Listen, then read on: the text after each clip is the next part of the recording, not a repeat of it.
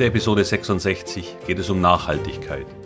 Aber nicht wie üblich, sondern es geht um einen neuen Aspekt, der sich mit der Ukraine-Krise ergeben hat.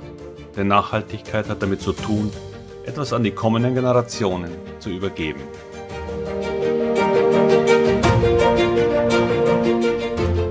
Herzlich willkommen, moin und Servus beim Podcast Aktien verstehen und erfolgreich nutzen. Mein Name ist Wilhelm Scholze. In diesem Podcast erfahren Sie, wie Sie das Instrument Aktie für Ihre Geldanlagen richtig einsetzen und dabei den Großteil der Profis hinter sich lassen können.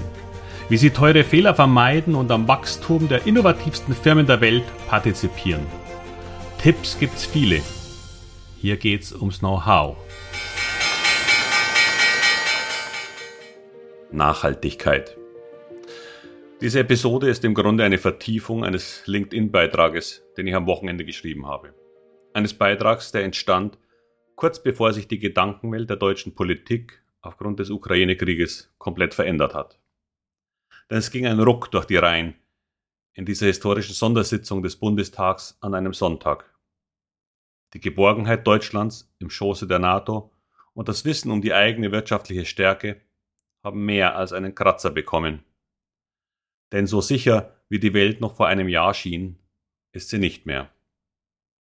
Und damit führte dieser Überfall zu einem Paradigmenwechsel, wie er so in jüngster Vergangenheit wohl noch nie stattgefunden hat. Selbst Politiker, die bisher nicht für Aufstockung der Verteidigungsetats waren, änderten nun ihre Meinung. Doch kommen wir zur Nachhaltigkeit. Dieses Wort hat vor allem die grüne Politik schon lange für sich beansprucht. Auch die Fridays for Future Bewegung schreibt sich dieses Konzept auf seine Fahnen. Die Vereinten Nationen stellten im Jahr 2015 ihre Agenda für nachhaltige Entwicklung vor. Ein 17 Punkte umfassendes Zielepaket, das mit insgesamt 169 Zielvorgaben die globalen Herausforderungen angehen sollte.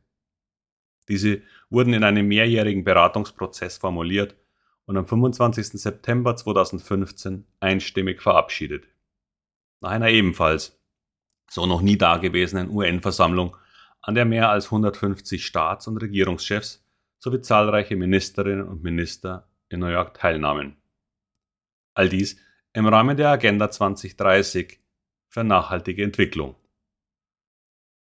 Unter diesen Hauptzielen befinden sich Punkte wie Armutsbekämpfung, Bildung, sauberes Wasser, erneuerbare Energien und diverse weitere Punkte zum Klimaschutz. Und Punkt Nummer 16 lautet Frieden und Gerechtigkeit. Ein wunderbares Ziel, das Sie, ich und wahrscheinlich 99,99999 Prozent aller rund 7,9 Milliarden Menschen auf der Welt unterstützen dürften.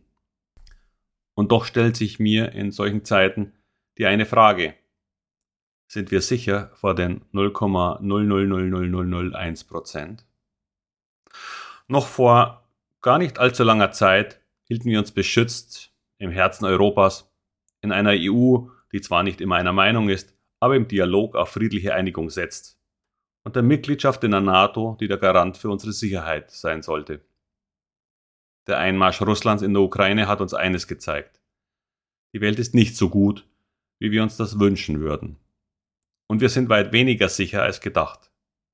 Ja, wir sind doch immer im Herzen Europas, und ja, wir sind Teil des größten Verteidigungsbündnisses der Welt. Aber wir sind leider trotzdem viel zu nah an allem, was uns bedrohen könnte. Vor zwei Tagen sah ich eine alte Serie auf Netflix. Mad Men. Geht da um Werbung, aber das ist nicht der Punkt. Da kam eine Geschichte über ein Wort, das mich sehr an diese Situation erinnert. Es ging um das Wort Utopia. Etwas, das sich wohl in unseren Köpfen eingenistet hat und es ging um die Herkunft und die Bedeutungen. Eutopos heißt so viel wie glückliche Welt. Doch Otopos heißt die Welt, die es nicht geben kann. Zeit zu erwachen. Denn lange Zeit waren wir der etwas blauäugigen Hoffnung, dass Frieden die Welt beherrschen würde, weil einen Krieg doch keiner mehr haben möchte. Die Idee ist nachvollziehbar und nur wenige Menschen würden dem widersprechen. Doch leider sitzen gerade an den Machthebeln häufig die anderen. Dieser Angriff war ein Weckruf, ein Weckruf, den wir leider wohl benötigt haben, um das zugrunde liegende Problem zu verstehen. Die Technologie hat die psychische Weiterentwicklung des Menschen schon lange überholt. In unserem Reptiliengehirn geht es immer ums Überleben. Nur jeder definiert das, was dazugehört, etwas anders. Für die einen ist es sauberes Wasser und Essen auf dem Tisch. Und für den anderen ist es Machterhalt. Wenn nicht gar Machtgewinn. Wir können die Welt zerstören, aber unsere Emotionen nicht im Griff behalten. Neid, Angst, Gier oder der Drang nach Anerkennung sind unverändert seit Jahrtausenden. Nur unsere Möglichkeiten zu zerstören haben sich verändert. Auch ich bin kein Freund von Waffen, weil ich für den Frieden bin, immer und überall. Doch werden uns nur Helme leider nicht viel nützen. Das wurde nun auch in der Politik verstanden und man entschied sich, den längst existierenden Verpflichtungen der NATO zu entsprechen und unsere Verteidigungsfähigkeit zu verbessern. Was wohl dringend nötig ist, wie man immer wieder liest.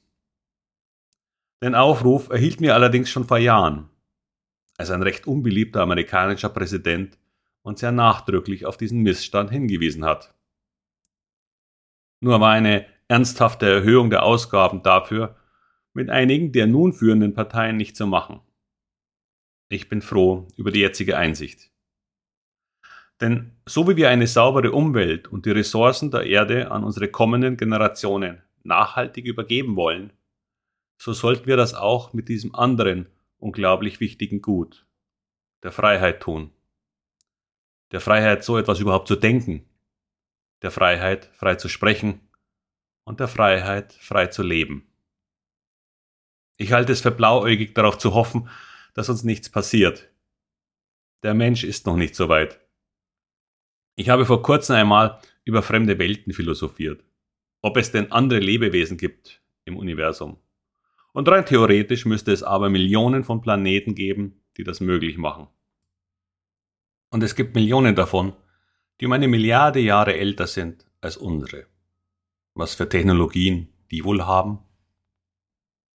Wenn man bedenkt, wie sich unsere Welt schon allein in den letzten 300 Jahren verändert hat. Die Idee war, dass die meisten davon schon längst nicht mehr existieren, wenn sie ihre emotionalen Fähigkeiten, so wie bei uns, nicht so schnell mitentwickelt haben. Ich hoffe, dass wir zurückfinden zum Reden. Ja, wir müssen auch die Sicherheitsinteressen anderer akzeptieren. Aber wir müssen auch in der Lage sein, unsere eigenen zu verteidigen. Aus Gründen der Nachhaltigkeit. Für die Generationen, die da noch kommen mögen. Ich bin im Grunde kein gläubiger Mensch. Und doch bete ich für uns alle. Lass diesen Kelch an uns vorübergehen.